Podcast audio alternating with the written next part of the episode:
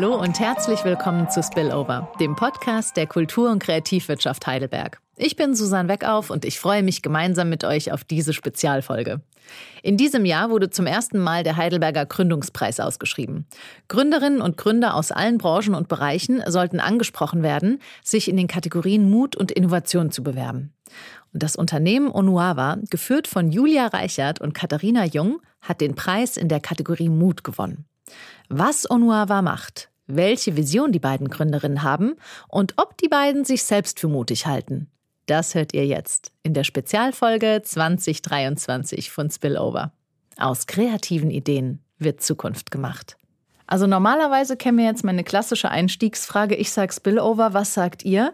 Aber heute verschieben wir das Ganze mal ein bisschen, ähm, weil meine Gästinnen kommen nicht aus einem klassischen Kreativwirtschaftsunternehmen, sondern ihr habt ein Unternehmen, das sich durch besonderen Mut auszeichnet. Ja, ich glaube, das kann man so sagen. Euer Unternehmen heißt Onuava und keiner weiß jetzt, wer, wer, euch nicht kennt, was genau ihr macht. Möchtet ihr gerne ein bisschen drüber erzählen? Erstmal, was macht ihr? Ja, sehr gerne. Ähm, vielleicht zunächst mal zum Namen Onuava. Ähm, Onuava ist eine keltische Fruchtbarkeitsgöttin. Sehr ähm, gut. Die ist nicht, nicht sehr bekannt, ähm, aber es ist eine, ja, nichtsdestotrotz eine, eine keltische Fruchtbarkeitsgöttin. Und wir haben den Namen gewählt für unser Unternehmen, weil wir das Thema Fertility und Family Building Benefits in die Dachregion bringen. Mhm. Ja, ähm, und da, da ist sozusagen ein, wir fanden die Idee, eben eine, eine Fruchtbarkeitsgöttin zu wählen, ganz, ganz anschaulich.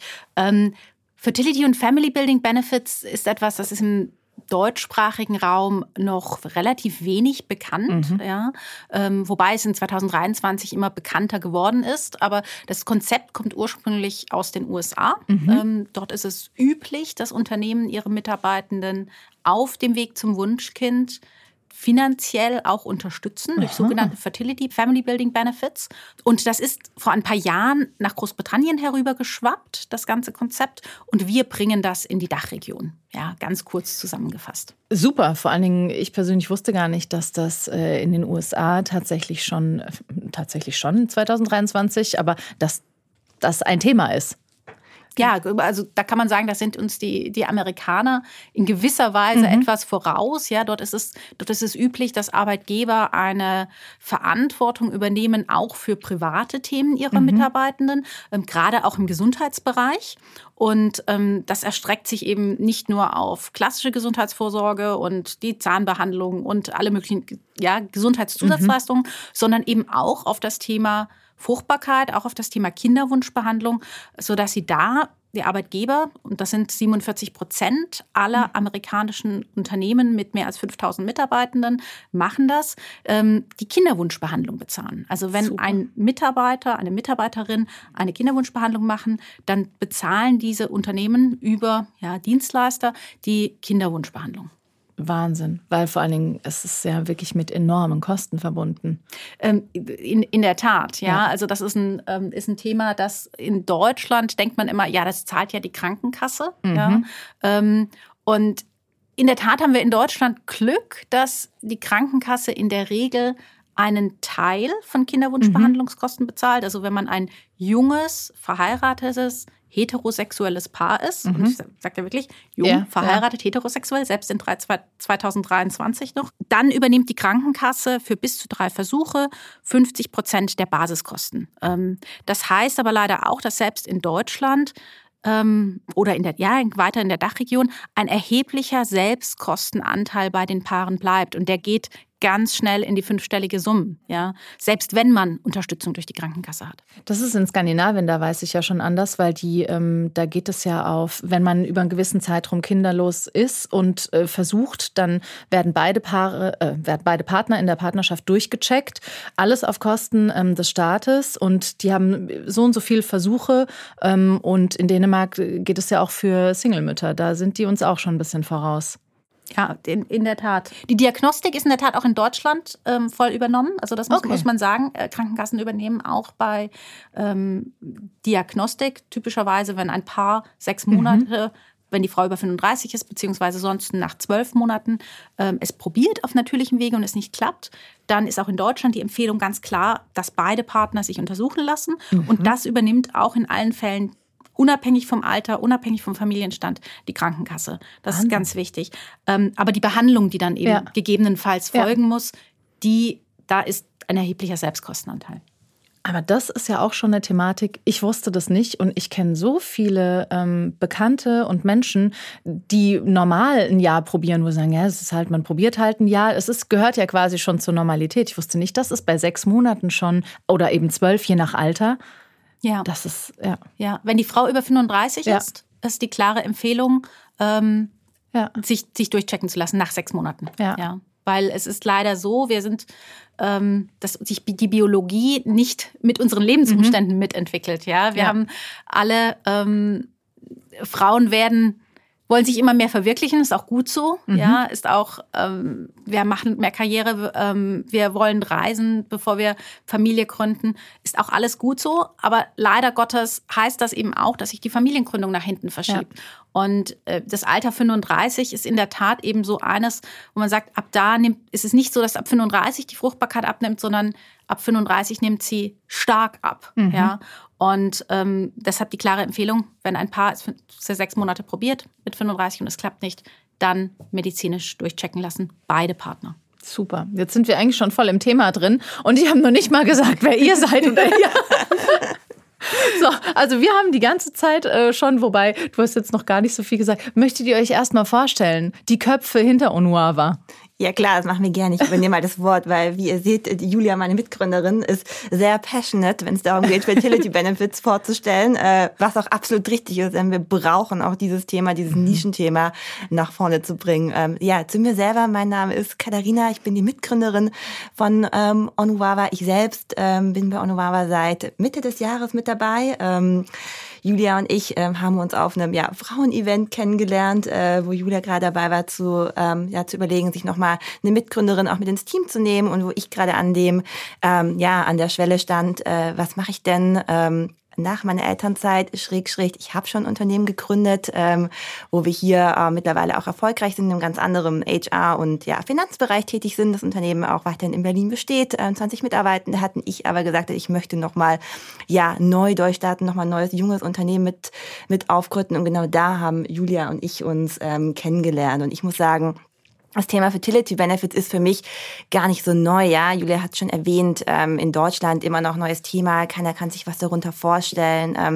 Ich selber hatte sehr früh die Möglichkeit, ähm, ja auch lange Zeit im Ausland zu arbeiten. Ich bin 2013 mhm. vor fünf Jahren nach New York als Expert gegangen meinem damaligen Arbeitgeber und das war die Zeit, wenn man sich so zurückerinnert, wo so die ganzen Tech-Unternehmen Google und Facebook Social Freezing bezahlt haben für mhm. die äh, für mhm. die Mitarbeitenden. Das heißt, ich habe wirklich auch selber miterlebt, wie das wirklich auch war auf dem amerikanischen Markt, dass die Mitarbeitenden für solche Benefits wirklich ihren Arbeitgeber wechseln und wie viel wichtiger dieser Stellenwert geworden ist. Deswegen war das für mich so wirklich so ein absoluter No-Brainer zu sagen, ja, Fertility Benefits gibt es, die funktionieren, die kommen auch an, aber wir haben sie einfach nur nicht in Deutschland. Darf ich dich da auch kurz unterbrechen, weil äh, ich habe von Social Freezing selbst erst vor zwei Jahren gehört, weil in Berlin war das wohl schon Thema, aber jetzt ist Heidelberg mhm. ein bisschen kleiner, ein bisschen konservativer.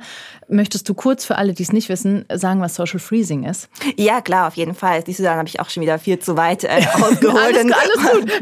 genau, aber Social Freezing, darüber spricht man vor allem als Frau, geht aber auch für die Männer, aber vor allem betrifft es die Frauen, sich eben die Eizellen ähm, einfrieren zu lassen, also grün konservieren äh, zu lassen, um sozusagen für einen späteren Kinderwunsch, falls es dann auf natürlichem Wege nicht mehr klappt, eine Versicherung hat. Und das ist, sage ich mal, wirklich der, der Hauptgrund. Und Julia hat es auch schon so ein bisschen angedeutet.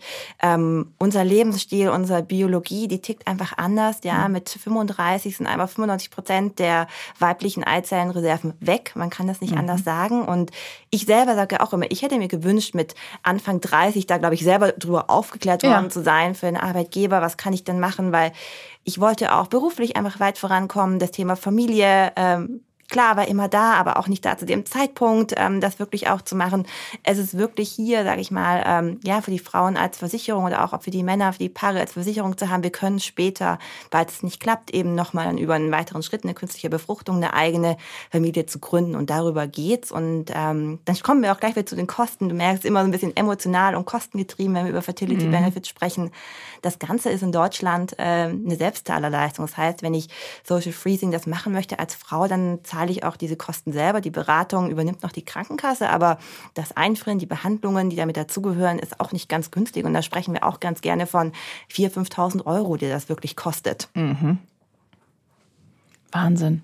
Ja, und vor allen Dingen, wie du sagst, die Aufklärung. Das ähm, hätte ich, also ich dachte irgendwann auch Mitte 30, oh, das hat mir bisher auch noch keiner gesagt. Hätte ich vielleicht mal mit 30, hätte ich das mal machen sollen?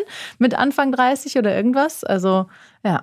Ja, sag ich auch. Also genauso. Und ich sehe es wirklich einfach auch in meinem Freundeskreis. Genauso ist es bei ganz, ganz vielen. Und ich glaube mhm. einfach, die Folgeschicksale, der Leidensweg, der im Zweifel danach kommt, ähm, ist ja einfach auch, also der ist einfach auch schlimm, schlimmer. Ja, es sind sehr, sehr viele mentale Belastungen mit dabei, es ist ein sehr hoher Kostenpunkt. Ähm, die Beziehung muss natürlich auch dafür bereit sein, überhaupt diese Schritte zu gehen. Wenn ich eine Beziehung habe auch. Das ist Richtig, so, ja, ja. Nächstes Thema kommen wir sicherlich mhm. auch gleich noch dazu.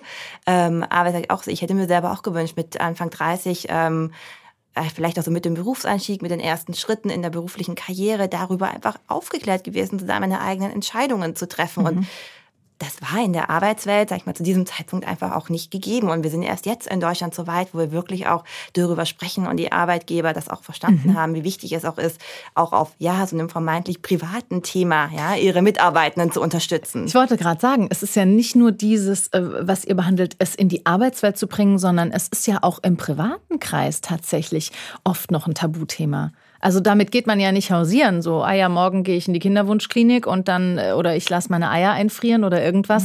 Mhm. also wenn ich mir vorstelle, so von manchen Bekannten, in einem, in einem, also die das vielleicht auch noch gar nicht greifen können, die älteren Generationen, und sagt, ah, okay, mh, macht man das jetzt heute so? Oder ja. Ja. Ja, genau. Und ähm, das ist ja Teil des Problems. Also mhm. die Tatsache, dass niemand drüber spricht, nicht ja. im Privaten, nicht im Beruflichen, ähm, die führt dazu, dass das Thema unterschätzt wird. Ja. ja? Ähm, und äh, ganz viele, ganz viele Menschen, wenn ich mit, heute mit jemandem spreche, der Anfang 20 ist, der rechnet nicht damit, ja. dass es ihn gegebenenfalls ähm, mal treffen kann. Aber jede sechste Person, mhm. jeder sechste Mann, jede sechste Frau ist im Verlauf des Lebens von Unfruchtbarkeit betroffen. Mhm. Ähm, das ist kein Nischenthema. Das ist ein Tabuthema, aber es ist kein Nischenthema. Und ähm, ich glaube, das ist einmal eine, eine, ganz, ganz wichtige, ja, eine ganz, ganz wichtige mhm. Botschaft. Ähm, und es betrifft die Menschen eben dann auch bei der Arbeit. Also ja, es betrifft sie im Privaten, ja, es ist ein privates Thema, aber es ist ein privates Thema, das sich sehr stark auf die Arbeitswelt mhm. auswirkt. Ähm, wenn ich meine, ja, also da werden ganze Lebensentwürfe werden mhm. ja da gegebenenfalls in, in Frage gestellt. Und das belastet einen tagtäglich. 90 Prozent der KinderwunschpatientInnen haben Anzeichen von Depressionen. Mhm. Ja, 90 Prozent. Mhm. 48 Prozent in Studien sind häufig oder immer depressiv. Das ist massiv. Ja, mhm. das ist wirklich ähm, eine andere Studie aus, aus Großbritannien. 26 Prozent der Frauen kündigen oder reduzieren ihre Arbeitszeit, wenn sie eine Kinderwunschbehandlung machen, mhm. ähm, weil sie es nicht hinbekommen, mhm. diese Belastung mit der Arbeit zu verbinden. Und ähm, ja, jetzt, wenn ich mich da sozusagen die, die Sichtweise der Arbeitgeber einnehme, dann muss ich mir fragen, kann ich mir das heutzutage noch leisten? Mhm. Ja, weil wenn die Frauen gekündigt haben, dann sind die weg. Ja, dann kommen die auch nicht, dann kommen die auch nicht wieder.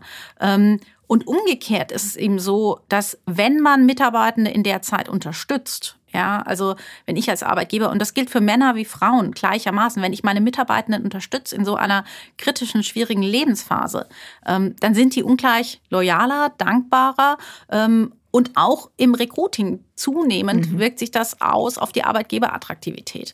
Ja, also es ist ein privates mhm. Thema, es ist ein, ein Tabuthema, kein Nischenthema, ähm, aber es ist eben eins, was auch heute schon in der Arbeitswelt real da ist. Ja. Wahrscheinlich schon länger, nur es wurde mal wieder auch nicht drüber gesprochen, weil es wurde nicht Tabu. drüber gesprochen. Genau, genau ja. das ist ein Tabuthema. Ähm, das, das ändert sich jetzt langsam. Ja, mhm. also wir haben in der Tat ähm, jetzt 2023 einiges an, an Wandel gesehen, ja, und ähm, wir erwarten da 2024 durchaus noch, noch mehr und wissen, dass da, dass da mehr Nachrichten in die Richtung folgen werden, ähm, dass die ersten Arbeitgeber in Deutschland sehr publik und medienwirksam publik gemacht haben, dass sie ihre Mitarbeitenden bei dem Thema unterstützen werden. Mhm. Ja, also das war im, ähm, im Juni diesen Jahres war es die Unternehmensberatung Carney, der das sehr ähm, medienwirksam ja verkündet hat, dass sie 40.000 Euro an Zuschuss zahlen werden für ihre mhm. Mitarbeitenden für Kinderwunschbehandlungen und Adoptionen, ja, also dass sie ihre Mitarbeitenden unterstützen. Ähm, dann im Herbst war das Unternehmen Merck als erstes DAX-Unternehmen, das in Deutschland Fertility Family Building Benefits bezahlt, auch da ein fünfstelliger Betrag, den sie, mit dem sie ihre Mitarbeitenden unterstützen. Ähm, und dadurch ist das Thema in Deutschland irgendwo so war so ein bisschen ein Wandel, weil das Thema in den Medien wesentlich mehr publik gemacht wurde, mhm. auch dieses Konzept mhm. Fertility und Family Building Benefits. Und ähm, insofern ist da so ein bisschen, ja, sind die Arbeitgeberperspektive da auch im Wandel, im positiven, ja. im positiven ja. Sinne. Also, liebe Zuhörenden, ihr hört, wir sind mittendrin. Ihr, ihr seid, ihr brennt ja für dieses Thema, ähm, weil wir haben dich immer noch nicht vorgestellt. ja. Ich wollte gerade sagen, du musst die Julia immer unterbrechen, Richtig. dass sie sich auch noch ganz kurz mich, vorstellt. Du, du, musst mich komplett unterbrechen, weil, äh, wie du siehst, ich bin sehr, ähm, sehr passionate, ja, für, ja, für das, das Thema. Ist ja super und das also auch ein, zu hören. Das ist ein, ja. es ist ein absolutes Herzensthema für mich. Ähm, vielleicht zu meinem Background. Ähm, ich komme ursprünglich. Du bist Julia erstmal. Ich bin Julia, Fall, ganz Fall, genau. Wer ist noch nicht mitbekommen? Fangen wir an genau, ich bin Julia. Ich bin, ähm, ich komme ursprünglich aus, aus Karlsruhe, aus, also aus Baden-Württemberg, ähm, habe nach einem BWL-Studio zunächst viele Jahre in der Unternehmensberatung gearbeitet. Erst in, in Frankfurt, dann in London und habe äh, dann in der Zeit, in der ich eben in der Beratung in einem sehr reiseintensiven, arbeitsintensiven Job gearbeitet habe, ähm, dann mit 30 die Diagnose erhalten ähm, Unfruchtbarkeit. Ja, mhm. ähm, habe dann mit 31 eine Kinderwunschbehandlung begonnen und habe nach erfolgreicher Kinderwunschbehandlung auch mit einer ja, großen Auf- und Ab-Reise, äh, wie es leider, leider vielen Paaren so geht, ähm, drei Kinder nach Kinderwunschbehandlung. Mhm. Ähm, insofern ist das Thema für mich ein, ein absolutes Herzensthema. Ich bin 2020 ähm, nach Deutschland zurückgekommen aus, aus London während der Pandemiezeit um, und habe dann eben 2022 ähm, Onuava gegründet, eben mit dem Wissen, ja, Fertility, Family Building Benefits ist ein Thema, das ist aus den USA nach Großbritannien gekommen und mit der Überzeugung, das wird auch nach Deutschland kommen und mhm. wenn nicht, dann bringe ich es nach Deutschland. Das war sozusagen die Motivation 2022. Ähm, ja, und du siehst, ich brenne, ich brenne für das Thema ja. ähm, und äh, werde definitiv nicht ruhen, bevor wir nicht es geschafft haben, in der deutschsprachigen Raum Arbeitgeber dazu zu bringen, dass sie ihre Mitarbeitenden unterstützen auf diesem Weg. Aber ich empfinde gerade dieses Feuer bei so einem Thema als wahnsinnig wichtig, mhm. weil ich vermute, ähm, dass du schnell überfahren und übergangen wirst und es vielleicht auch eher mal abgetan wird, wie, ja, weiß ich nicht, ob wir brauchen. Ja, es war äh, definitiv, ja. Also ich sagen, ich habe angefangen 2021 angefangen, mich mit dem Thema zu beschäftigen und klar, natürlich spricht man, bevor man ein Unternehmen gründet, macht man eine Marktrecherche, spricht mit mit vielen Personalern, ähm, sagen, wie seht ihr das in dem Thema? Und klar, da gab's ähm, diejenigen, die sagen, oh wow, ähm, kenne ich aus den USA, super. Aber es gab auch sehr viele Stimmen, die gesagt haben, wie in Deutschland das Thema? Mhm. Nein. Ja, mhm. das kommt doch hier nicht. Ähm, es gab schon die Zweifler, klar. Ähm, aber ich muss sagen, wenn ich eines gelernt habe in meiner Zeit als Beraterin, wenn ich eines kann und ähm, dann ist es Trends erkennen. Mhm. Und äh, ich habe den Trend erkannt, ja, das ist halt, das, sagen, und die Überzeugung gehabt, das wird nach Deutschland kommen. Ähm, wie gesagt, 2023 war dann der, der Moment, wo ich gesagt habe, ja, das ist in der Tat. Es sind jetzt die ersten, die das wirklich so publik ähm, machen und die Pressereaktion ist positiv. Ähm, und äh, ja, wie du sagst, man muss dafür brennen, um sich dann gegen alle Zweifler, und das, das zeichnet einen als Gründer natürlich auch aus, aus sich gegen alle Zweifler durchzusetzen und, und festzuhalten mhm. an, dem, an dem Thema. Ja. Das heißt, ähm, ihr macht was genau? Runtergebrochen vielleicht auf zwei Sätze. Ja, auf zwei Sätze, okay. Ich bemühe mich. Ich übernehme das mal von der Julia. mach das, zwei Sätze mach das mal zwei Sätze. Wir, wir, werden noch mehrere Sätze darüber verlieren, aber. Zwei Sätze geht bei mir nicht. Das, das muss Katharina machen.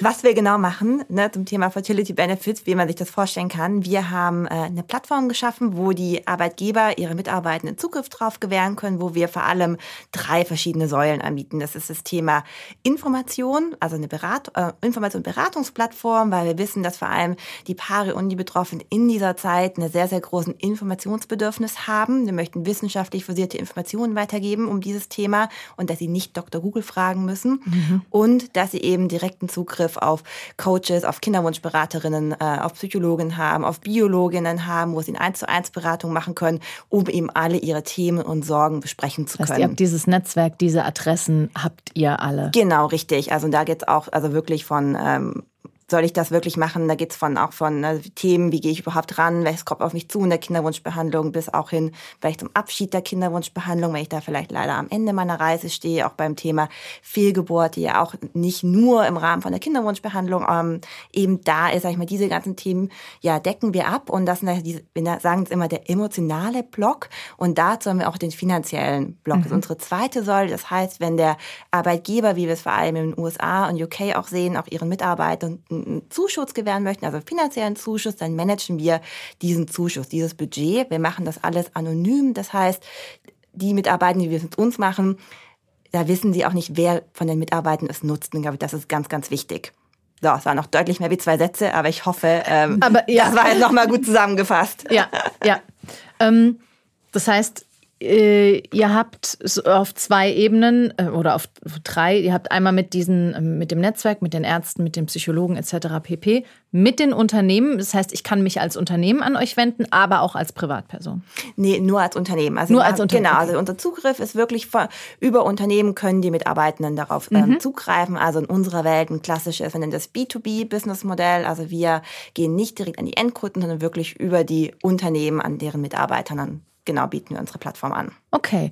Jetzt habt ihr auch gesagt, dieses Jahr, du hast Julia schon zwei Unternehmen genannt ähm, und hast gesagt, 2023 war, glaube ich, da hat sich was, da war so ein Shift. Wie ist es denn sonst? Ähm, wie ist die Rückmeldung von Unternehmen in Deutschland?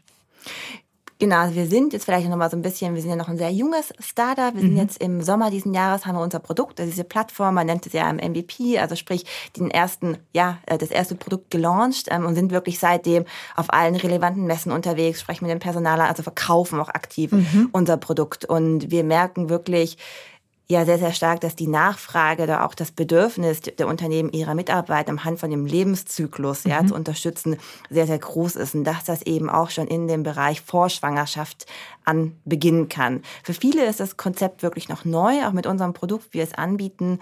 Ähm, ja, haben wir da zum Glück auch ein gutes Alleinstellungsmerkmal, aber wir merken wirklich, wie groß das Interesse ist. Wir machen natürlich auch noch viel Aufklärungsarbeit. Wir gehen in Unternehmen auch immer rein. Wir nennen das Awareness-Training, um wirklich auch, mhm. so wie wir gerade auch gesprochen haben, wie Julia gerade die, die Intro gemacht hat, wirklich auch zu dem Thema Fertility. Was heißt das? Was macht das mit den Mitarbeitenden? Was sind das für finanzielle Belastungen? Wirklich auch einmal aufzuklären, weil wir sagen, wenn du das, ne, das Thema hast oder wenn du auf dem Weg zum Wunschkind bist, das ist nicht etwas, was du um 9 Uhr ähm, wegschließt und um 17 Uhr wieder rausholst, ja. sondern ja, das begleitet dich die ganze Zeit. Du wirst vielleicht auch getriggert im Unternehmen von äh, Events oder von Announcements. Ähm, du hast vielleicht auch Arzttermine, die sind während deiner Arbeitszeit. Wie gehst du damit um? Wir wissen, dass 70 Prozent der Mitarbeitenden, die in der Kinderwunschreise sind, ihren Arbeitgeber nicht den wahren Grund ihrer Abwesenheit sagen. Das heißt, es gibt auch kein Vertrauensverhältnis. Das heißt, mhm. die Mitarbeitenden ja lügen in dem mhm. Sinne ihre ja, Arbeitgeber an. Natürlich ist ein Krankheitsfall, muss keiner sagen, warum er heute nicht da ist oder warum er aussetzt, aber das macht ja auch was mit dem Team, das macht was mit einem selber, das macht was mit ja. der Kultur und genau da setzen wir an und genau das ähm, verstehen auch die Unternehmen, mit denen wir arbeiten, mit denen wir kommen. Natürlich können wir noch nicht alle Unternehmen erreichen, die in ihrem Mindset noch nicht so weit sind. Da sagen wir auch, ähm, das wissen wir auch, das verstehen wir auch, sagen immer, wir freuen uns, wenn wir in drei Jahren nochmal sprechen dürfen, ja, zu diesem Thema, weil es mhm. einfach eine gewisse Zeit braucht, um auch, sag ich mal, in der Kultur, in einem Unternehmen anzukommen. Absolut. Wow, aber wow. ähm, Wie seht ihr denn die Entwicklung, wenn ihr jetzt schon sagt, wir sehen uns in drei Jahren wieder? Was sind genau. so Prognosen vielleicht? Also unsere ähm, Prognose, Julia hat es ja am Anfang schon so ein bisschen äh, gesagt, wir wissen, in den USA bieten es 47 Prozent der Unternehmen ihren Mitarbeitenden an. In Großbritannien sind wir bei 17 Prozent. Mhm. Ähm, und wir persönlich äh, äh, schätzen den Markt momentan so ein, dass wir in der Dachregion, also im deutschsprachigen Raum dastehen, wo UK vor ungefähr fünf Jahren gestanden ist. Das heißt, äh, in den nächsten fünf Jahren werden wir mindestens mindestens 10 Prozent der Unternehmen sehen, die das ihren Mitarbeitern anbieten. Und jetzt reden wir hier über Deutschland, der Dachregion, einer der ne, Wirtschaftszweige mhm. auch für mhm. die Region Europa. Da sind allein der Dachregion 1800 Unternehmen mit zwei Millionen Mitarbeitenden, ja, wow. die wir hier, die hoffentlich in den nächsten fünf Jahren durch ihre Arbeitgeber unterstützt werden, ja, auf dem Weg zum mhm. Wunschkind. Da sind nicht wenige. Das heißt, wie kann ich mir das vorstellen, wenn ich weiß, ähm, ich arbeite für ein Unternehmen, äh, die mit euch arbeiten? Äh, wie findet es statt? Ich wende mich an meinen Chef, sage, hey, ich weiß, wir machen das. Ja. Ähm, genau ja. nicht, ja, ja, genau nicht. Also du musst genau äh, dich nicht an deinen Chef, äh, an ja. deinen Chef wenden, ähm, sondern immer alle Mitarbeitenden mhm. unserer Kunden, also unsere Kunden, Kundenunternehmen sind unsere Kunden, deren Mitarbeitende sind unsere Mitglieder. Mhm. Alle unsere Mitglieder haben Zugang zu unserer Plattform. Ja? Okay. Jeder bekommt ein Login. Okay. Ja? Das heißt, ähm, jeder Mitarbeitende unserer Kundenunternehmen kann sich auf unserer Plattform einwählen, kann sich da informieren mhm. ähm, in seiner Freizeit am Abend, ja, auf dem, mhm. auf dem Sofa medizinisch fundierte Informationen über die Plattform bekommen und dann klicken, bitte Termin vereinbaren für ein Beratungsgespräch. Mhm. Das funktioniert alles anonym die Unternehmen bekommen von uns natürlich Nutzungsberichte darüber, zu sagen, wie viele Gespräche haben Fünf, stattgefunden. Sechs Personen. Genau. Ja. Welche Themenbereiche waren es jetzt eher Fehlgeburten? War es jetzt eher Kinderwunschbehandlung? War es jetzt eher Social Freezing? Worum ging es? Mhm. Ähm, da bekommen Sie die entsprechende Berichterstattung von uns darüber, aber in anonymisierter Version. Ja, ja. ja. Was auch, glaube ich, wichtig ist ähm, als Nachricht für Unternehmen, wir bieten das bewusst als ähm, die Info den Zugang zu der Informations- und Beratungsplattform als einen recht günstigen Einstieg. Ja, ein. Ja. Ich hatte ähm, anfangs gesagt, wir sagen, wie, wie andere Unternehmen, die jetzt auch größere Summen da investieren, ähm, da, da erscheint oder da, da entsteht gegebenenfalls der Eindruck, dass das sehr teuer ist. Ja, also wir haben bewusst unsere Einstiegslösung mit Information und Beratungszugang als ein sehr günstiges, für Unternehmen günstiges Einstiegsprodukt ähm, geschaffen. Und da sprechen wir über den Preis von einer großen Pizza mhm. ja, pro Mitarbeitenden pro Jahr. Also mhm. das ist wirklich, wirklich machbar. Und ich kann aus eigener Erfahrung sagen, dass bereits mit Information und Beratung sehr, sehr, sehr viel ja. Nutzen für ja. die Mitarbeitenden geschaffen wird. Ähm, weil eben genau die in der Zeit nicht wissen, ja, mhm. was sind die Informationen, was soll ich machen, was soll ich, wie soll ich mich behandeln lassen, ähm, machen diese Add-ons Sinn, ja, man bekommt ja, ja wirklich unzählige, teilweise auch ähm, leider nicht immer seriöse Angebote mhm. und äh, allein durch Information und Beratung kann ein Unternehmen seinen Mitarbeitenden schon sehr viel Gutes tun, sie sehr unterstützen in der, mhm. in der mhm. Phase. Du hast gerade gesagt, das ist alles anonym. Das ist ja heutzutage auch wichtig, weil es kann ja nicht nur sein, dass ich als Paar komme und mich als, als Mann oder als Frau, sondern vielleicht einfach auch als Single-Mutter oder ähm, LGBTQ ähm, und, und, und. Das, und das ist ja alles, was auch bei euch, ähm, wie sage ich das jetzt, ohne dass es despektierlich klingt, behandelt wird?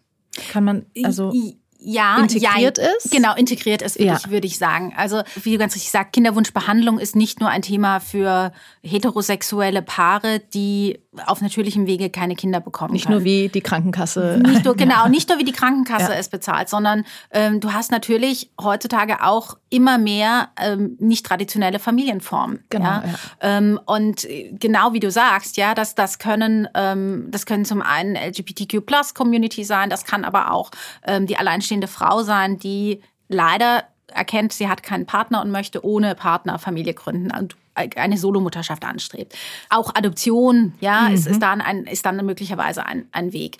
Ähm, deshalb sagen wir immer auch, Fertility und Family Building Benefits sind Diversity Benefits, weil du eben gerade nicht nur traditionelle Familienmodelle ansprichst, sondern eben auch für alle Mitarbeitenden ähm, alle Mitarbeitenden unterstützt. Und nimm beispielsweise ein, ein lesbisches Paar, das durch Samenspende ähm, eine Familie gründen, gründen möchte, dann sind die komplett Selbstzahler.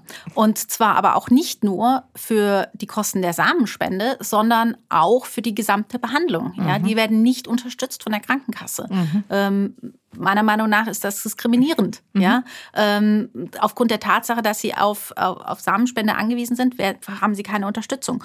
Und Zudem besteht da auch ein erhöhter Informations- und Beratungsbedarf, weil ja. ähm, leider ja, der rechtliche Rahmen entsprechend beraten werden muss. Und insofern ist unser Angebot, dass sich in der Tat auf alle Formen der Familiengründung, unabhängig von der persönlichen Lebenssituation der Mitarbeitenden, das alles einbezieht. Insofern ist das unser, unser Angebot immer auch ein Diversity-Benefit. Ja. Deckt ihr noch irgendwas ab, worauf ich jetzt vielleicht auch gar nicht kommen würde, weil ich es vielleicht ähm, das Thema neu für mich ist und ich vielleicht das nicht mit ähm, Kinderwunsch oder Unternehmen, also weil rechtlich zum Beispiel hast du gerade gesagt, das ist ja tatsächlich äh, äh in eurem Paket ja auch eine wichtige Sache. Ja, ähm, also rechtlicher Rahmen äh, es gibt gewisse Dinge, die darf man in Deutschland nicht. Ja. ja in Deutschland ist beispielsweise Eizellspende nicht erlaubt. Ja, Samenspende mhm. ist erlaubt, Eizellspende ist nicht erlaubt. Ähm, aber auch nehmen wir wieder beispielsweise das lesbische, lesbische Paar. Du musst in Deutschland muss die nicht gebärende Mutter das Kind adoptieren. Mhm. Ja. Ähm, ja, das ist, das ist, das sind nach wie vor Aspekte, über die wir aufklären. Ja. Ähm, wir helfen auch bei der Auswahl der Klinik. Ja, es gibt in Deutschland etwa 140 Kinderwunschzentren. Ähm, da nicht alle machen, bieten alle Behandlungsmöglichkeiten ja. an. Auch darüber helfen wir aufzuklären und wir beraten zu sagen, wer was anbietet. Ähm, wir informieren darüber, welche Behandlungsmöglichkeiten es im Ausland gibt. Ja, es ist also sozusagen mhm. rund um das Thema. Ja. Ähm, und zwar wirklich von natürlicher Fruchtbarkeitsoptimierung über ähm, Ursachen von Unfruchtbarkeit, Kinderwunschbehandlung, Social Freezing, rechtlicher Rahmen, Fehlgeburt, das gesamte, gesamte Spektrum. Mhm. Und was wir jetzt ganz neu auch noch mit, ähm, mit im Angebot haben, ist, wir unterstützen auch Frauen und Paare bei der Schwangerschaft und Geburtsvorbereitung. Mhm. Also wir haben Hebammen mhm. äh, auf unserer Plattform, sodass auch da, auch diejenigen, die auf natürlichem Wege schwanger geworden sind, bis hin zum Wunschkind sich beraten lassen können und einen Ansprechpartner haben, auch während der Schwangerschaft. Schön. Also wirklich komplettes Gesamtpaket. Genau, wir definieren das immer wirklich so. Wir sagen in unserer Sprache, ja, alles, was das Thema vor, ne, vor Schwangerschaft, Schwangerschaft anbietet, so, wir grenzen uns ab, bis sozusagen das Kind hoffentlich gesund da ist, dass die Geburt gut ja. gelaufen ist, aber alles, was davor passieren kann ja. äh, oder es für Schritte gibt, genau, darüber klären wir auf und unterstützen. Ähm, du hast vorhin gesagt, ähm, Julia, dass es, äh, du hast als Beraterin ähm, so einen Sinn für Trends, mhm. Ähm, aber es ist ja auch deine persönliche Geschichte. Mhm. Was war denn, gibt es da was, was mehr wiegt? Mhm. Ja, die persönliche Geschichte ist schon natürlich die, die Hauptmotivation für mich oder der Antrieb, ja, mhm. der ursprüngliche gewesen. Ähm, ich, ich sage immer, ich habe sehr viel Glück gehabt. Ja, ich war, ich war 30 Jahre als, alt, als ich die Diagnose bekommen habe, Unfruchtbarkeit. Ich war 31, als ich äh, meine erste Kinderwunschbehandlung begonnen habe. Ähm, hatte dann das Glück, dass ich gleich schwanger geworden bin, ähm, leider eine Fehlgeburt gehabt, ja, und habe eigentlich in der Zeit in der Anfangsphase genau wie, wie viele. Ja, ich habe meinem Arbeitgeber nicht davon erzählt. Mhm. Ja, ich habe versucht, das parallel zu managen. Und du ähm, warst damals noch in UK? Ich war damals in UK, ich war in London. Ähm, ich sollte auch gestafft werden auf ein, ein Reiseprojekt aus London. Ähm, ja, ein Projekt, wo ich Montag bis Donnerstag hätte reisen sollen. Und das mhm. war genau zu dem Zeitpunkt, als ich meine Kinderwunschbehandlung begonnen habe. Und dann habe ich zu meinem Arbeitgeber gesagt, ich kann nicht. Ja, mhm. und dann habe ich gefragt, warum nicht? Mhm. Ja, also äh, das ist Teil deines Jobs. Du ja. musst jetzt ja. auch Reiseprojekte machen. Und ich gesagt, nee, ich kann nicht. Ich habe einen persönlichen Grund und habe dann, ja, wie viele, ja, auch wie die Statistik zeigt, ich habe gelogen. Ich habe mhm. gesagt, ich habe äh, hab Ausreden erfunden, warum ich jetzt nicht reisen kann. Mhm. Und ähm, nachdem ich dann die Fehlgeburt hatte, dann war bei mir so ein bisschen der, der Punkt, wo ich gesagt habe, okay, ich kann das nicht länger. Ja, ich kann das auch nicht länger geheim halten. Mhm. Und habe dann meinem Arbeitgeber erzählt, dass ich eine Kinderwunschbehandlung mache ähm, und dass ich meine Arbeitszeit reduzieren möchte. Bin dann auf 80 Prozent gegangen, ähm, hatte das Glück, dass ich einen sehr unterstützenden Arbeitgeber habe, hatte. Ja. Der aber noch nicht zu den 17 Prozent äh, der Unternehmen in UK gehört. Das war 2011, ja. Ah, okay. Also da war das Thema noch nicht in UK mhm. so verbreitet. Ja. Mhm. Ich hätte es mir gewünscht. Ja. Mhm. Ähm, die, die Unterstützung, die wir heute heute anbieten, die hätte ich mir damals gewünscht, ja, ja, wirklich. Ähm, aber ich hatte insofern Glück, dass der, mein Arbeitgeber Verständnis hatte. Dann haben sie gesagt, okay, fein, du bist nur noch in London gestafft, machst London, ähm, keine Reiseprojekte. Ähm, wir, wir ermöglichen es dir auch die, die, die Arbeitszeit zu reduzieren und habe da auch, ich sag mal, auf, auf zwischenmenschlicher Ebene von meinem, meinem Chef äh, sehr viel Unterstützung erfahren. Ähm, das das war eine positive Erfahrung. Mhm. Und es hat mich, ich kann aus eigener Erfahrung sagen, es hat mich ungleich loyaler gegenüber dem Arbeitgeber gemacht. Mhm. Ja, und wesentlich dankbarer. Das werde ich natürlich nie, nie vergessen. Ja, ja, ja. die Unterstützung, die ich da bekommen habe. Ähm, nichtsdestotrotz war ich genau wie viele andere in der Situation, habe ich dann parallel zum Job versucht, ähm, mich zu informieren. Was muss ich jetzt an Behandlungsmöglichkeiten machen? Was, äh, was kann ich selbst optimieren? Ähm, habe versucht, die Termine natürlich früh morgens zu legen. Ähm, und ich habe erlebt, wie es nicht trotz ja trotz der, der Unterstützung, die es gab, die diese Vereinbarkeit eben mhm. der Kinderwunschbehandlung mhm. und des mhm. Jobs herausfordernd ist. Ja. ja. Ähm, und ja, am, am Ende hatte ich Glück, weil ich war jung ähm, und ich hatte Zugang zu einer hervorragenden Klinik ähm, und ja, ich möchte halt eben, dass es nicht vom Glück abhängt, ja. ob sich das jemand erfüllen kann. Ja, ja. weil es geht planbarer. Sag, ja, ist, ich war 31. Ähm, wäre ich 38 gewesen, wäre ja. die Reise gegebenenfalls eine andere gewesen. Mhm. Und ich glaube, das ist auch was, was wir ins Bewusstsein bringen müssen. Ähm, und das kann, ein, das passiert ganz einfach, ja. Ein, ein Paar lernt sich mit 35 kennen, möchte dann erstmal die Zeit zu zweit genießen, ähm, äh, probiert es dann gegebenenfalls ein Jahr und schwuppdiwupp ist man 38, wenn dann noch Dinge hinzukommen, wie beispielsweise PCOS oder Endometriose, mhm. ähm, dann ist die Reise eine ungleich schwerere und ähm, eben in gegebenenfalls zu späterem Alter eine ähm, ja eine, eine nicht immer erfolgreiche. Und mhm. ähm, ich glaube, da hilft es, wenn man auch über Arbeitgeber eben diese Aufklärung hat, zu sagen, die Uhr tickt leider und mhm. man muss sich vor, vorsorglich mit dem Thema schon frühzeitig beschäftigen. Ja, es wäre eigentlich schön, wenn sowas schon ähm, in der Schule, in der Oberstufe ähm, betrieben wird in Aufklärung, weil, also ich finde die Aufklärung allgemein, jetzt tatsächlich nicht nur über Schwangerschaft, sondern auch über, über Sexualität, aber das geht ja auch einher, das wäre wünschenswert. 100 Prozent. Ja, ja, ich finde einfach auch so ganz, ganz viele Aspekte, wie wir haben, vor allem ähm, ähm, reden viel über Frauen, aber es trifft ja auf die Männer, vor allem mit dem Berufswegen, die heute eingeschlagen werden, auch mit dem langen Studium, dass wir eben diese biologische Komponente haben. Und ich ja. glaube, es ist immer noch ganz arg verbreitet. Man kann das ja irgendwie fixen. Ja, man kann das ja. man schiebt es auf. Genau, man ja. beschäftigt sich nicht damit. Was ich auch verstehe, weil es ist kein Thema. Ich beschäftige mich nicht mit einem Problem, wenn ich noch nicht das Problem habe.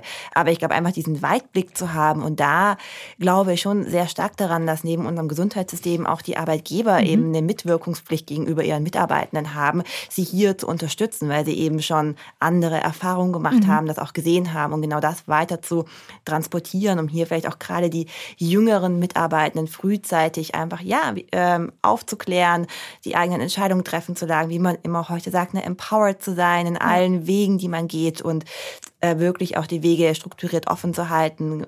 Vor allem für Frauen. Möchte ich Karriere machen, möchte ich Familie, möchte ich Kinder, möchte ich alles haben? Und wenn ja, zu welchem Zeitpunkt kann ich da auch kann ich Wie? die einzelnen ja. Schritte auch haben. Ich glaube, das ist heutzutage ganz, ganz wichtig. Darüber sprechen wir ja zum Glück auch ganz, ganz viel. Aber wirklich das auch zu leben, da glauben wir sehr dran, dass eben gerade das Thema Familienbildung eben ein Aspekt ist, den wir hier mhm. mit verankern können, wo wir auch vor allem einen großen ja, Impact oder Einfluss auf die Mitarbeitenden haben können, auf die Gesellschaft am Ende vom Tag. Weil es ja auch einfach schon ein Angstthema ist. Also selbst ohne Probleme Kinder planen zu möchten. Wie auch, ja, also, genau, weil du zwei Karrieren, zwei Jobs. Ähm, ja, und je, je jünger ich ja. bin, desto mehr Angst habe ich vielleicht auch davor. Also, weil deswegen schiebe ich es ja oft auch weg. Möchte ich mich damit jetzt auseinandersetzen? Und oh Gott, Kindern, das ist so ein großes Thema und da ist, das ist ja wirklich mit viel Druck und Erwartungen und vielleicht Familiengeschichte auch verbunden. Die kommt, bevor ich mich überhaupt damit auseinandersetze. Ja, die kommt sowieso, vor allem als Frau kriegst du da die Ratschläge vorab, ob du möchtest oder nicht richtig, zu allen Themen. Richtig. Und äh, äh, da kann mich die Welt gerne korrigieren. So wie ich es erfahren habe, ist es aber oft, dass sich Frauen da schon Gedanken machen, weil wir stecken in diesem Körper. Und für Männer ist es oft so, ja, ist jetzt nicht Thema, habe ich, will ich jetzt auch nicht. Und wenn ich jung bin, habe ich vielleicht auch wirklich ein bisschen Angst davor, ähm, dass man da vielleicht entspannter drüber sprechen kann. Oder da, eben dadurch, dass man die Männer inkludiert. Ja. Ja, absolut. Ich glaube, das ist eben ein essentieller Teil. Und ich glaube, wir ja bei den Frauen kommt es zum Glück immer ein bisschen früher zur Sprache. Wenn man eine gute Frauenärztin hat, glaube ich, kennt das jeder von uns. Mit Anfang 30 wird man beim Routinetermin gefragt, ja, wie sieht es denn eigentlich mit Kindern aus? Und haben sich schon mal schon überlegt. Und mir war lange Zeit auch nicht so bewusst, warum denn die Frauenärztin das jedes Mal aufs Neue so gefragt mhm. hat. Und dann wird man irgendwann 35 und dann werden die Gespräche auch immer ernster. Ich sage, als Frau hast du vielleicht zum Glück diesen einen ja, Anknüpfungspunkt, mhm. wo dir das dir bewusster wird bei einem guten Frauenarzt oder Frauenärztin. Aber bei den Männern fehlt ja das oftmals auch auch schon ja. weg, dass sie einmal im Jahr ähm, getriggert werden. Ja, so ist so eine zu Frage. Irgendeinem äh, Arzt zu, ja, ja. genau. zu gehen. Ähm, aber ich glaube, wie gesagt, hier sehr viel Aufklärungsarbeit ist auch kein Thema, wo man sich jeden Tag mit auseinandersetzen muss, aber eben, wenn man das Bedürfnis hat, eben die Möglichkeit und den Zugang zu diesen Informationen hat. Ja. Jetzt habt ihr schon mehrmals gesagt, ähm, in der Dachregion ist das einfach noch nicht angekommen. Deswegen habt ihr euer Unternehmen gegründet. Warum habt ihr euch denn für Deutschland in der Gründung und für die Dachregion entschieden, wenn ihr wisst, ihr kommt beide, ihr wart beide in Amerika, ihr wart beide ähm, in, in UK, da wäre es vielleicht ein bisschen leichter gewesen. Ja, gut, es ist ein bisschen natürlich auch die Mission, hier das zu mhm. verändern. Ja, also ich, ich glaube, in, ähm, in, in den USA gibt es sehr gute Anbieter, in Großbritannien ähm, gibt es gute, mhm. gute Unternehmen, die da ja die Unternehmen dazu bringen und die das, das Thema ähm, vorantreiben. Ähm, ich glaube, da ist natürlich auch ein bisschen die Mission dahinter, hier mhm. was zu verändern. Wir ja. kommen beide, äh, wir kommen beide ursprünglich aus Deutschland, ähm, auch wenn wir beide irgendwo im, im, im Ausland gelebt haben. Ähm, und ja, das ist, das ist die Mission, hier in diesem Land was zu bewegen. Und letzten Endes irgendwo das der Wunsch, dass es in Deutschland und im deutschsprachigen Raum keine ungewollte Kinderlosigkeit mhm. gibt. Ja, also irgendwo das als, als Ziel, was man wirklich als sozusagen als, als Nordstar, als, ja, gro als großes ja. Ziel, ähm, auf das wir hinarbeiten. Ähm, ja, und mhm. das sozusagen einen, einen, nachhaltigen Impact haben in dem, in unserem Heimatland in, in gewisser Weise. Wie waren eure Begegnungen ähm, jetzt, wenn man gründet als Startup und dann hat man so ein spezifisches Tabuthema? Was war euer, eure, ja? Ja, ich glaube, ähm, ganz oft kommt so wow, ja, was kann ich mir darüber vorstellen? Was macht ihr da? Ja, auch sehr viel Aufklärungsarbeit. Wenn wir natürlich das Wort sagen, wir machen Fertility Benefits und alles. Hä, was? Bitte was? Ja. Bitte was macht ihr? Ähm, genau, also ganz, ganz viel, glaube ich. Ähm, Aufklärung, Themen, die wir machen, aber ich glaube auch in den ja, Kreisen, wo wir uns bewegen, also gerade auch mal sagen, unter Gründer, Gründerin ist ja für viele Themen und für viele Innovationsthemen viel, viel mehr Awareness auch da. Mhm. Und da erleben wir auch unglaublich viel Support, gerade aus der Startup-Szene, dass wir genau, genau das Richtige machen, ne, mit Impact, die Themen vorantreiben, hier die äh, ja wirklich wichtigen und richtigen ähm, Sachen zu machen. Das mhm. ist natürlich, sag ich mal, umso mehr wir unsere Startup-Blase verlassen, ja, umso ähm, weniger wird es vielleicht auch nicht wenig weniger, aber umso schwieriger ist es vielleicht auch für viele Unternehmen oder äh, Geschäftsführer, das zu greifen, mhm. was wir wirklich, was wir wirklich machen, ob es das Richtige, ähm, das Richtige ist. Aber äh, ja, ich glaube, wir werden äh, Vielleicht passt das auch so gut. Warum? Deswegen hatten wir uns auch beim Heidelberger Gründungspreis ja auch für die Kategorie Mut beworben. Ähm, wir sehen das vielleicht nicht mehr so allzu sehr im Alltag, oder zumindest ich nicht mehr, dass es wirklich Mut hat, ein Nischenthema natürlich nach vorne zu bringen, ein Tabuthema nach vorne zu bringen. Ähm, aber genau das möchten wir machen, weil ich mhm. gesagt habe, ich hatte zumindest in, ja, in meiner beruflichen Laufbahn einfach wahnsinnig viel Glück, wahnsinnig früh meine erste Führungsposition ähm, einzunehmen. Ich war damals mit 23 ähm, schon ja, Führungskraft, äh, fast direkt kurz nach dem Studium. und seitdem ist es wirklich meine Leidenschaft, Mitarbeiten oder Teams zu führen, nach vorne zu bringen mitzubringen, ähm, die Kultur mitzubringen. Ja, und wir können das einfach hier mit einem ganz, ganz anderen Wirkungshebel Impact machen. Und deswegen auch der Punkt, warum wir in einem Markt sind, ja, wie der Dachregion, die vielleicht noch in Deutschland oftmals konservativer sind, aber sagen, mhm. wir möchten hier genau das Richtige machen, weil wir wissen, auch das ist ein Thema. Ähm, die Statistiken gerade zum Thema Unfruchtbarkeit sind weltweit die gleichen. Ja, wir haben keinen geografischen Unterschied. Deswegen müssen wir auch einfach hier in unserem mhm. ja, Heimatland, so klingt, äh, auch etwas machen. Mhm. Ja. Vielleicht noch eine, eine Ergänzung dazu. Ähm, wenn ich mir Unternehmen anschaue, da findet in vielen Unternehmen findet momentan auch ein Umdenken statt. Mhm. Und in der Hinsicht hatte ähm, das hört sich blöd an, aber der hatte Corona auch was Gutes, ja, weil es eben klar gemacht hat, welche Verantwortung Unternehmen für private oder vermeintlich private Themen haben, ja, und eben diese Vermischung von Beruf und Privat. Und ähm, da findet insofern ein Umdenken statt. Mitarbeitende erwarten zunehmend, dass die Unternehmen dafür Verantwortung übernehmen. Ähm, es gab gerade kürzlich eine Studie vom, vom Bundesministerium für Familie gesehen, 90 Prozent der Angestellten, für die ist es genauso wichtig oder wichtiger, dass ein Unternehmen familienfreundlich ist. Ähm, es ist genauso wichtig wie das Gehalt, ja, oder wichtiger wie das Gehalt. Und äh, wir sehen das an verschiedenen anderen Lebensphasenstellen. Ja, das Thema Kita, das Thema ähm, Nanny-Unterstützung, ja, als ein, als ein Benefit, mhm. der zunehmend in Unternehmen hereingetragen wird. Ähm, und, und so gibt es eben auch viele andere Bereiche und Unternehmen denken langsam um und ähm, realisieren, sie haben da eine Verantwortung. Mhm. Ja, da wo letzten Endes, ähm, wie ich sagen, der Staat versagt, aber dass ja die, dass das System nicht funktioniert, ähm, wie jetzt beispielsweise Kitas sind geschlossen und dann greifen Unternehmen selbst in diese Verantwortungsrolle mhm. ein und ähm, unterstützen ihre Mitarbeitenden durch Nanny-Dienste. Und genauso ist das auch in gewisser Weise in unserem Bereich. Ja, ja sie realisieren, ähm, okay, da ist etwas, das ist ein vermeintlich privater Bereich, ist eigentlich was, wo wir gedacht haben, das übernimmt der Staat, aber tut er nicht. Mhm. Ähm, und Unternehmen mhm. greifen, da, greifen da ein. Ähm, und das wird zunehmend auch erwartet, ja. Also ja. gerade von der, von der Gen Z wird das zunehmend erwartet.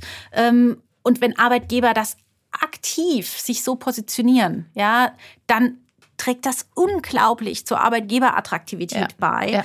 Ähm, und in momentanen Situationen mit Fachkräftemangel ist das eben, ja, ist das ein Anziehungspunkt ja. auch für Unternehmen. Die, die, Realität war schon immer da, die ist da, aber jetzt werden so langsam die Türen geöffnet. Ganz ja. genau, ganz ja. genau, weil die äh, Unternehmen müssen sich jetzt zwangsläufig in der, in der ja. momentanen Situation mit Fachkräftemangel und Führungskräftemangel ähm, eben neue Dinge einfallen lassen.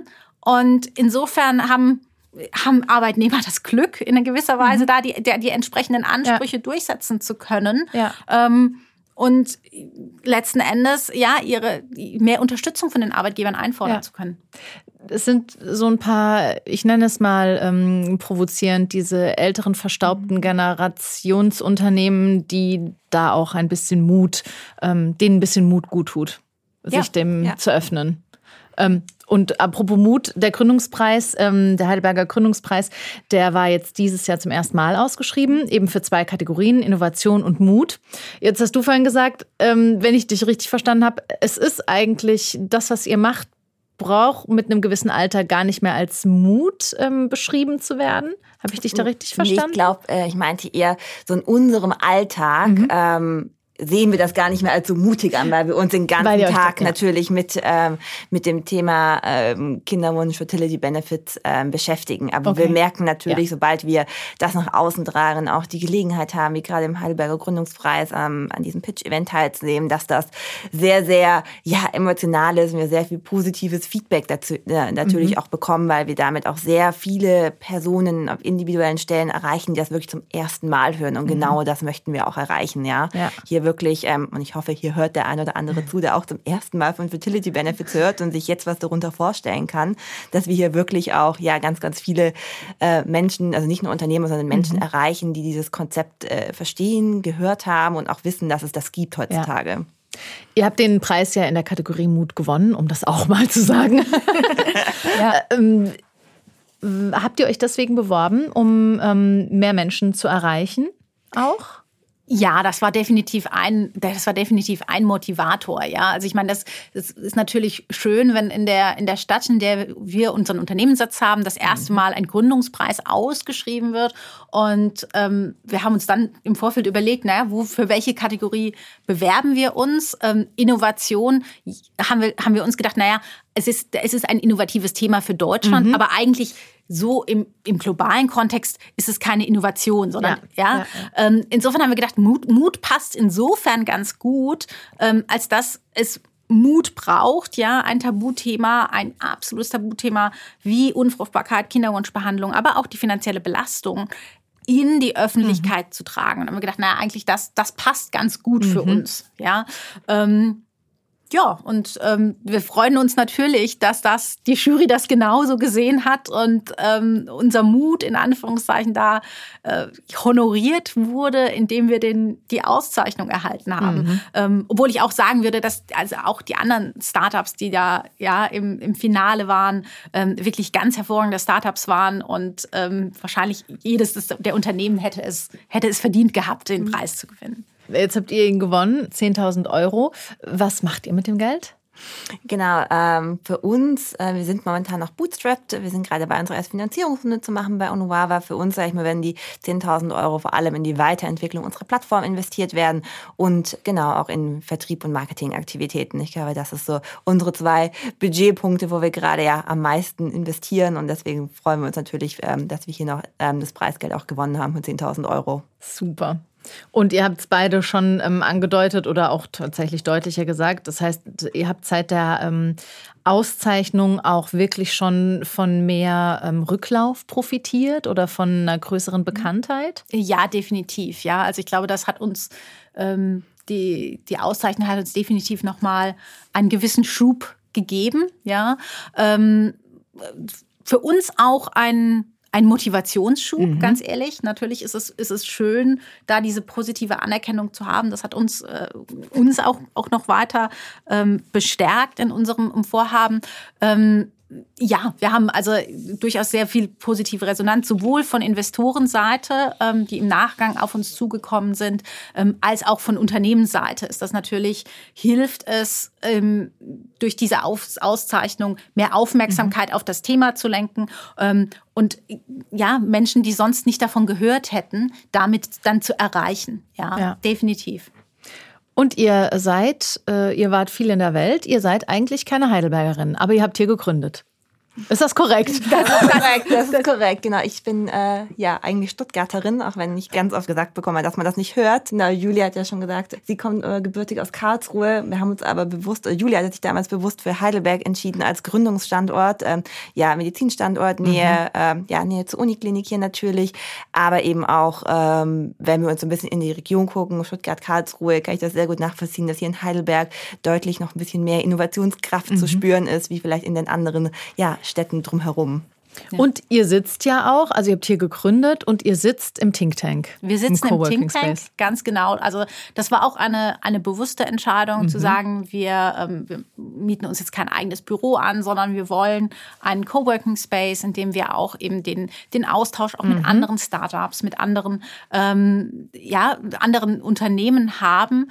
Ähm, und da profitieren davon. Ich glaube, du brauchst auch als, als frisch gegründete Startups nicht unbedingt immer ein eigenes Büro, sondern es, äh, man kann da wirklich sehr gut auf die Ressourcen zurückgreifen, ja. äh, die man, die es gibt. Und ähm, ganz ehrlich sagen, der, der Think Tank hat so ein tolles Büro, das hätten wir uns gar nicht leisten können im Vergleich dazu mit ähm, von der Kaffeemaschine und dem wöchentliche Brunches Chill, und alles. Room. Ja. ja, insofern ähm, kann ich das nur jedem herzlichst empfehlen und ans, ans Herz legen. Ähm, wir sind da im Landfried in, im, im Think Tank. Ähm, das ist super erreichbar, auch ja. in der Nähe zum, zum Bahnhof. Ähm, ja, für uns gut erreichbar. Insofern ist es für uns, uns perfekt, ja. ja. Ähm, super. Also es bietet euch auch äh, ein Komplettpaket wieder vom, vom Standort gesehen, durch die Coworking Spaces, durch Medizin, Ganz, ge genau. ganz genau, ja. ja. Und ähm, vielleicht auch noch, ja, also Heidelberg als Standort es war ganz klar für mich damals auch die Frage, ähm, ich komme aus Karlsruhe ursprünglich, wir sagen, ist, ist Karlsruhe wäre vielleicht eine Alternative gewesen. Ähm, aber die Frage ist, was überwiegt? Überwiegt der medizinische Fokus oder überwiegt der Tech-Fokus? Mhm. So war ein bisschen damals natürlich die Überlegung.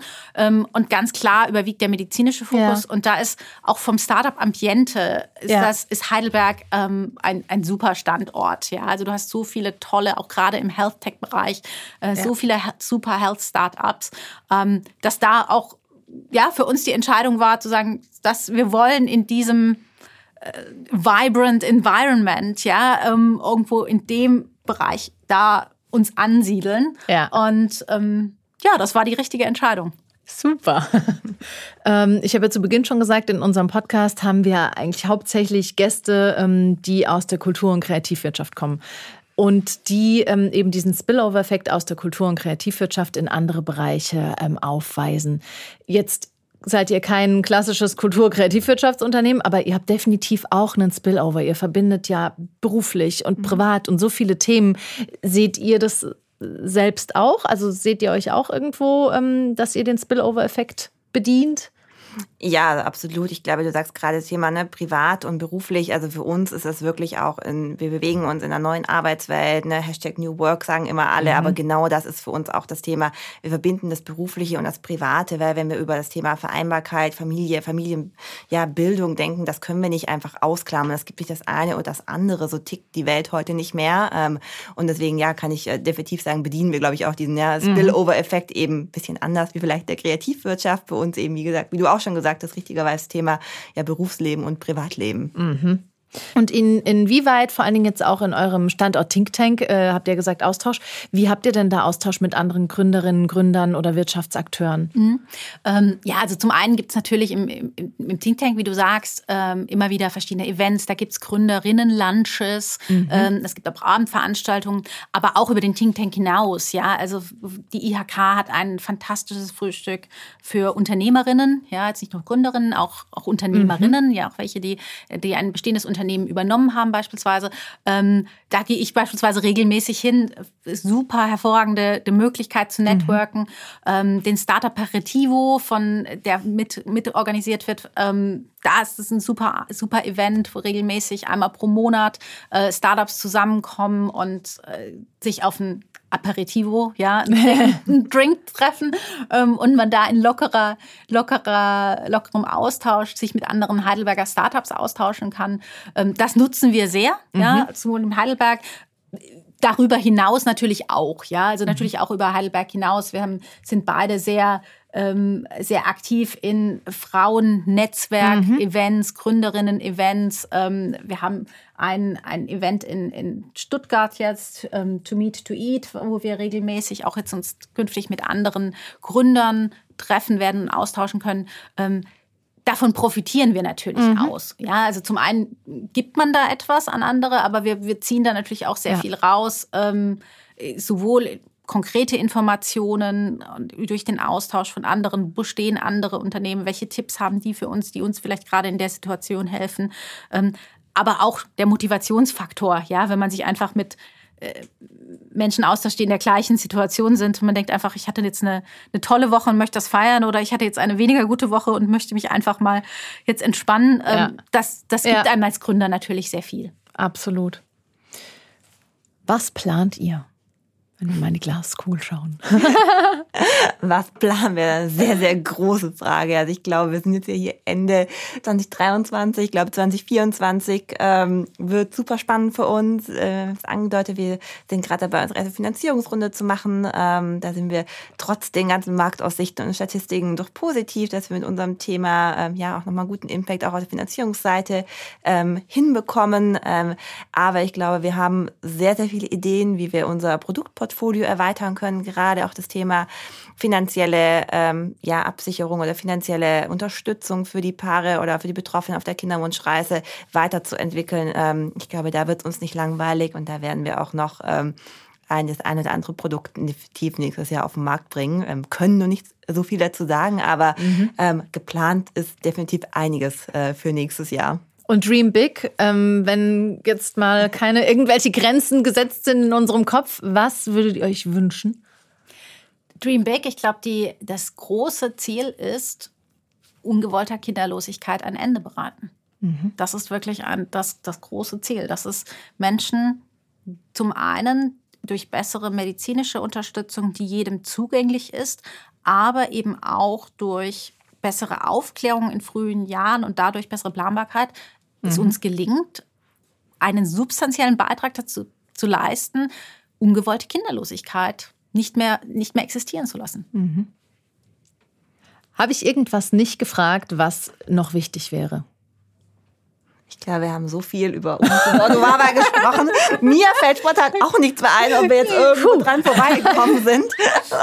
ähm, ich glaube, wir haben unser ganzes Feuer schon am Anfang verschossen. Ich glaube wirklich, äh, du hast alles gefragt. Ja. Super. Dann bleibt mir noch eine letzte Frage. Ich sag Spillover und ihr sagt?